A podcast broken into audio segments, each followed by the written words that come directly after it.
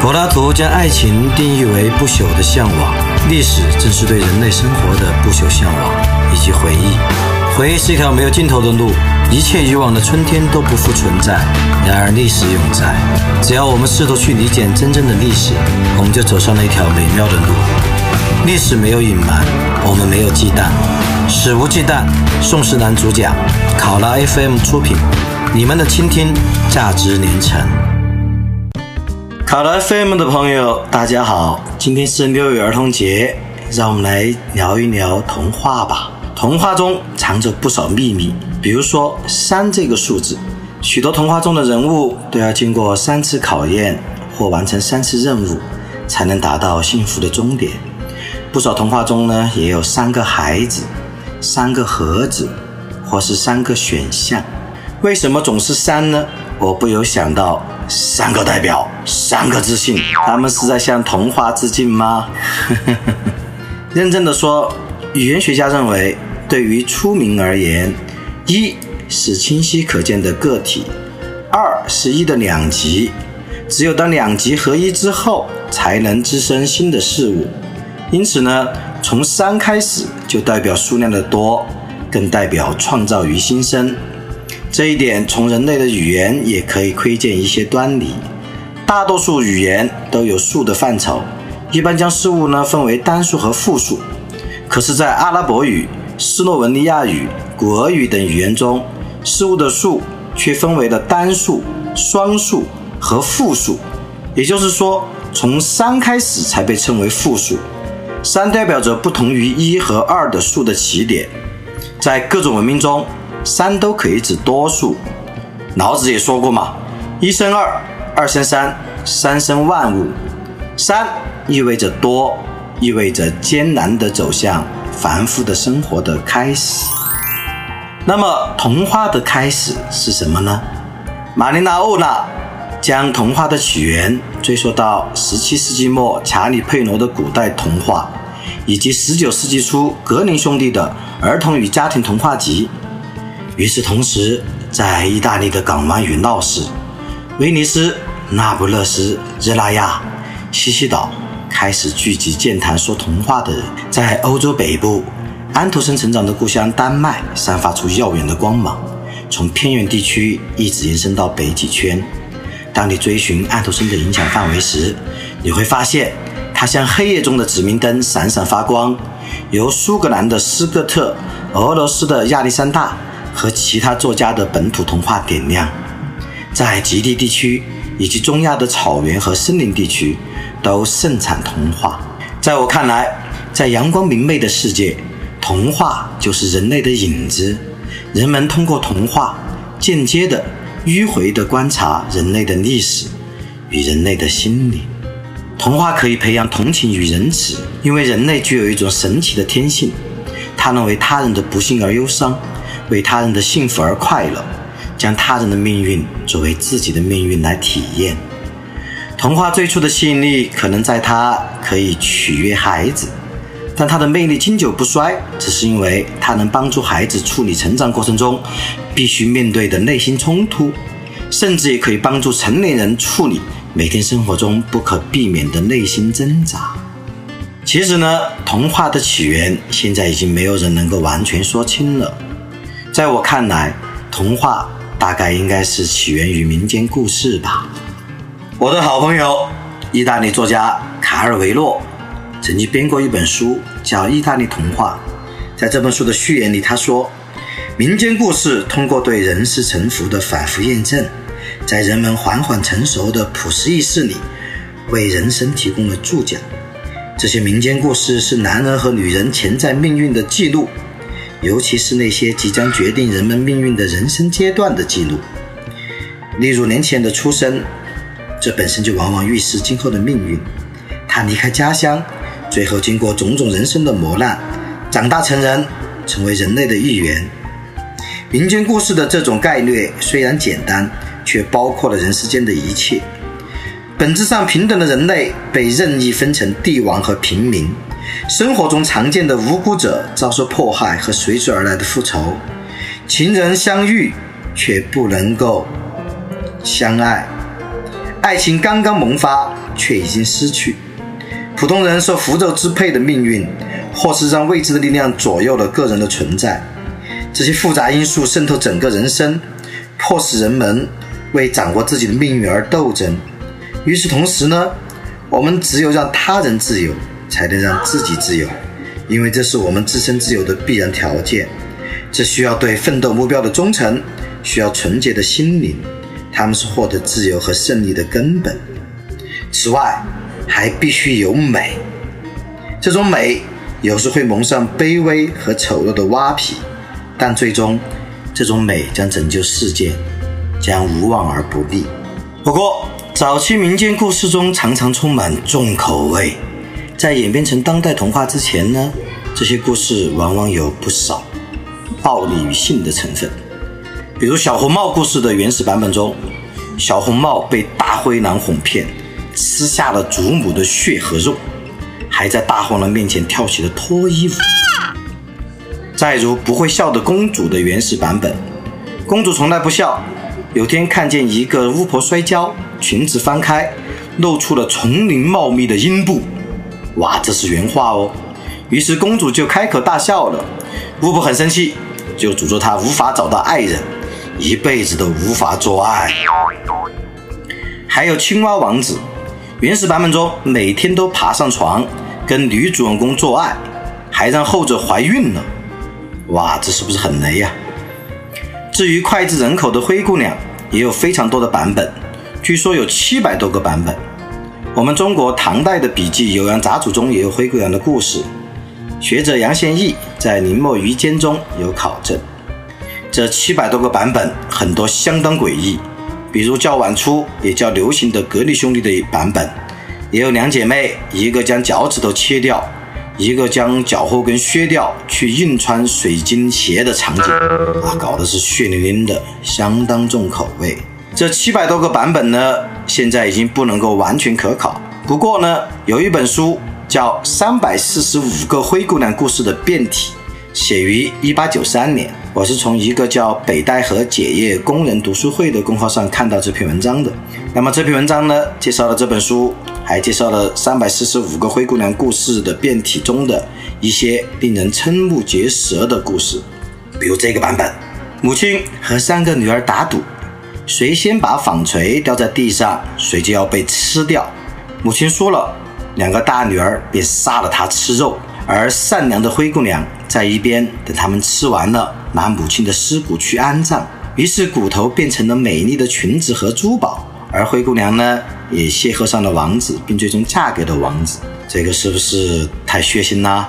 那么另外还有一个版本，那么更加的诡异，虽然没有那么血腥，但是非常非常的诡异。说的是很久以前，有个灰姑娘的妈妈死了。不久之后，父亲娶来一位后妈，人有点糙，比较粗鲁，不太招灰姑娘喜欢。不过呢，这位后妈并没有虐待灰姑娘，他们两个呢只是不合拍而已。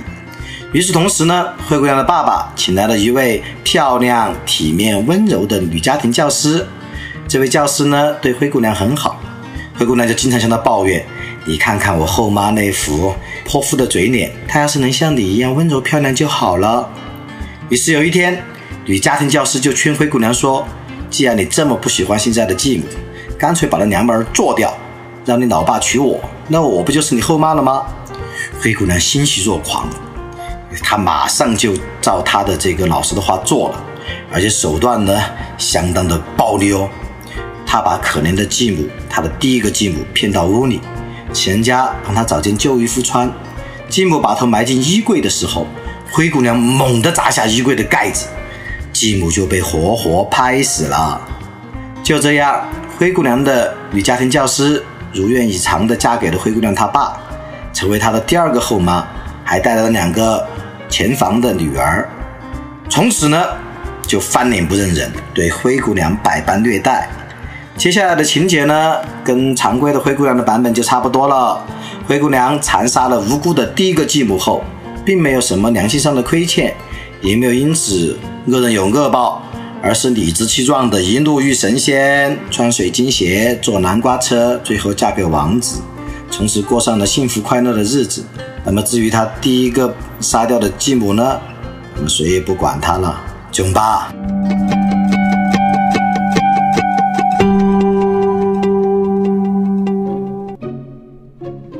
我觉得呢，原始版本的童话之所以充满血腥与性，主要是因为那时候童话的对象未必是孩子，而是成人。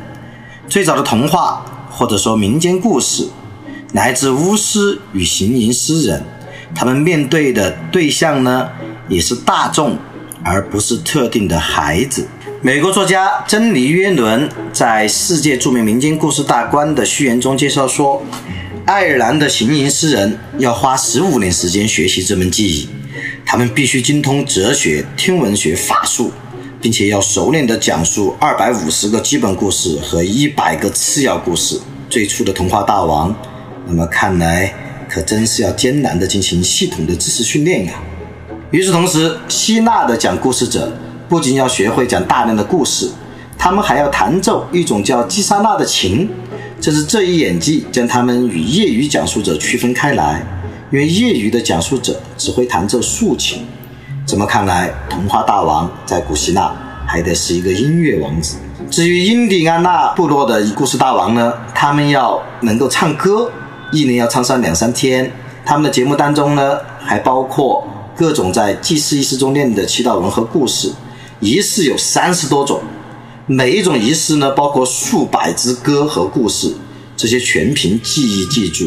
哇，在印第安纳当一个咏唱者，那可真是了不得啊！而北欧的行吟诗人呢，要轻松一点，不过呢，他们同样也要付出另外的额外劳动。北欧的行吟诗人不仅要学会几十首歌和故事，还必须当领主的随从，他们要跟领主一起去打仗。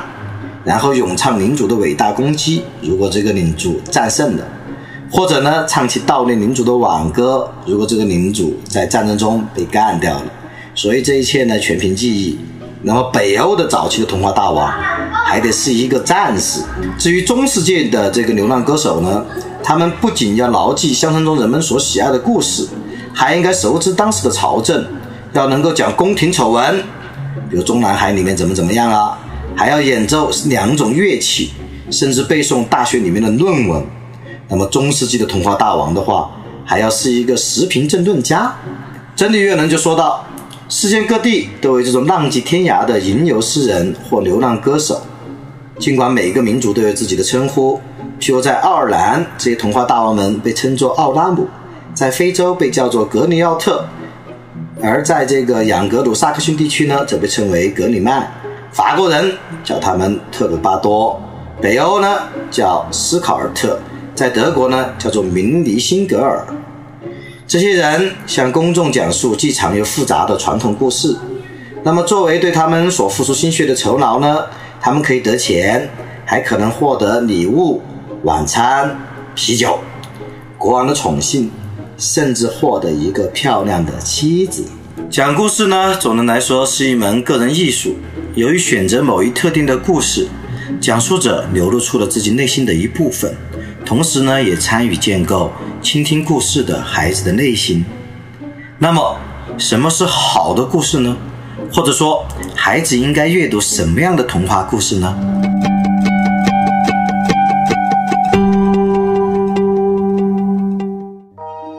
我的好朋友。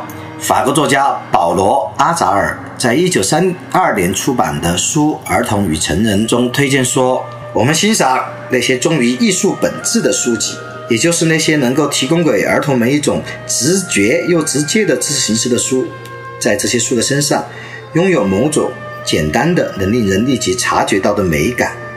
这是第一种。第二种是那些能够给予儿童们热爱的画面的书籍。这些画面。”折射着周遭事件的丰富多彩的场景，既是解脱的力量，又是快乐的源泉。第三种是那些能够唤醒儿童敏感的心灵，但绝非泛滥感情的书籍，让儿童走入人类伟大的情感中去，给予他们尊重生命的情感。第四种呢，则是尊重游戏的尊严和价值的童话书籍，让孩子们了解到智力与理性的练习。并不一定是立即有用或者纯粹实用的。第五种是知识丰富的童话，但是呢，这些童话并不是将一些知识拙劣的装扮起来，假装博学的书籍，而是那些真正含有教学技巧和适当深浅的书。这些书籍从不对年轻的灵魂强行灌输，而是在他们的心中抛下种子，让他们慢慢生长。这些书对知识有清晰敏锐的了解，但他们并不认为知识真的能解决世界上一切的问题。第六种书是向儿童们讲述存在中最困难，但是又最必须的知识——关于人类心灵的书籍。在轻描淡写的故事中，那么总是有迷人的曲线。那么这些曲线呢，带领孩子真实而有力的远远走进灵魂的深处。像一些小小的细节，比如小拇指林的一句话：“他虽然贫穷，可他依然是他们的母亲。”这简单的一句话，蕴含着多么深刻的悲哀和爱的情感啊！再比如说《睡美人》里那一句简单的话：“您是我的王子吗？您的等待是有意义的。”这一句话，也可以说说尽了无穷无尽的爱情。第七种，保罗·阿扎尔推荐的第七种童话书籍。是富有深刻道德感的书籍。那么，这道德感强烈的书籍告诉孩子们，真理会永远的沉醉下去，并且呢，不断推动、激发着人们的内心生活。这些故事告诉孩子们，不受利益驱使的忠实感情，终有一天将有所回报。而欲望、嫉妒、贪婪是多么的丑陋，而满心邪恶、谎言、出口个撒谎的人。最终将变成一个一开口就吐出毒舌和癞蛤蟆的怪物。总而言之，我们必须要推荐给孩子的是维系着人类信仰与公正的书籍。就像佩罗说的：“当孩子们还不具备品尝赤裸裸的真实的能力时，将真理用适合他们幼小生命阅读的文字包裹起来，让他们在阅读中将其咽入肚中，岂不是所有父亲和母亲们最光荣骄傲的一项工作？”这些孩子们还未经任何腐蚀的纯真率直的灵魂，总是饥渴地吸收着隐藏在书中的美好的信息。当男主角们身在灾难时，他们忧伤而紧张；当看到幸福降临时，他们欢呼雀跃。还有那些坏人们在进行了各种恶劣行径后，终于获得了应有的惩罚时，孩子们是多么的高兴！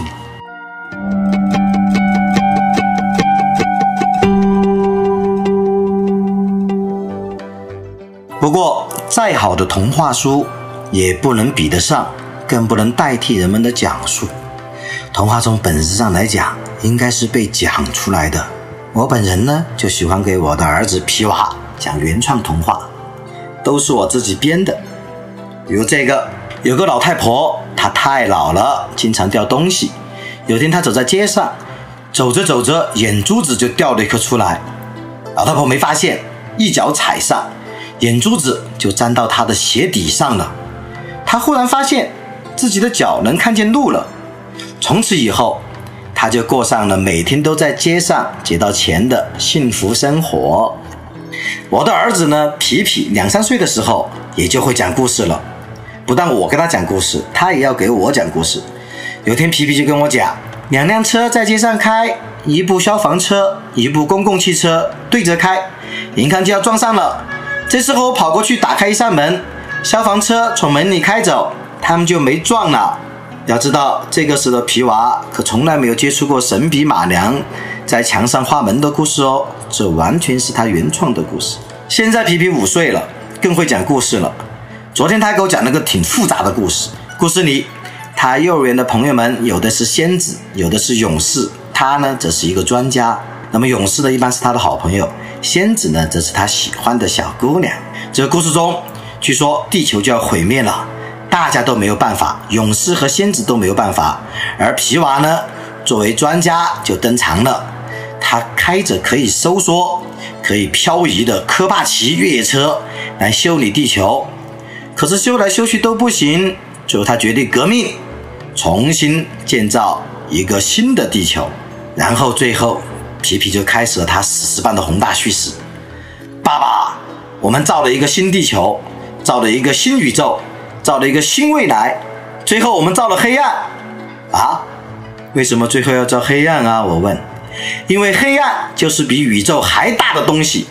皮皮响亮的回答。对故事的敏感，皮皮遗传自我，我又遗传自我的父亲。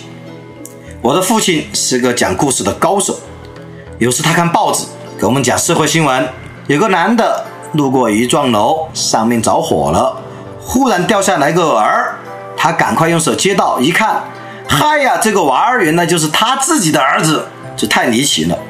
我抢过报纸一看，脸都气绿了。新闻哪里是这样啊？新闻说，这男的知道家里起火，就往家赶。到的时候火势已大，他妻子在楼上没有办法，就叫他在下面接着，然后把孩子扔下来。我老爸没有撒谎，但是呢，他剪掉了一些关键的因素，于是就让这样一个日常生活中日常画面变得充满了故事性，充满了戏剧性。是的，所有的故事都需要被重新讲出来。我父亲虽然不是说书人，也不是童话大王，但也有这个本领。不过呢，更多时候他给我讲的不是童话，而是往事。他把许多亲朋故交的往事，从岁月的厚重中慢慢演绎出来，将戏剧化藏在日常生活的冰山下。他讲的时候不动声色，情感内敛，而听得我们呢惊心动魄，慷慨深哀。我一直记得有个夏日。父亲对我讲，打开记忆之门，讲述上世纪六十年代到八十年代间发生在我的故乡刘华中学的故事。我紧张地听着，有时也追问一些细节。父亲累计讲述了八九个小时，直到深夜还在讲。我不能够承受如此多的人物，如此多的命运，非常疲倦。父亲其实应该比我更疲倦，但他精神极旺健，只是不停地讲，直到我劝他停下来。休息，关上记忆之门。还有很多个下午，父亲在老宅的花园里面给我讲往事。讲完故事后，他有些疲倦，不想说话，但也不去休息。我们父子俩就静静地对坐着，阳光透过黄葛树的枝叶，寡淡地洒在桌面，给《背叛狼藉》添上一丝静默的神采，似乎要将时间抽走。我的好朋友，伟大的托斯托耶夫斯基。笔下一段对话：你相信能在另一个世界永生吗？不是在这个世界永生，在某些时刻，时间突然停止，以便被永生所代替。当父亲给我讲故事的时候，当我给儿子讲故事的时候，时间就突然停止，然后被永生代替。好了，今天的讲述就到此。欢迎朋友们在下周一的晚上九点继续收听《食物基态》，我们不见不散，不听不散。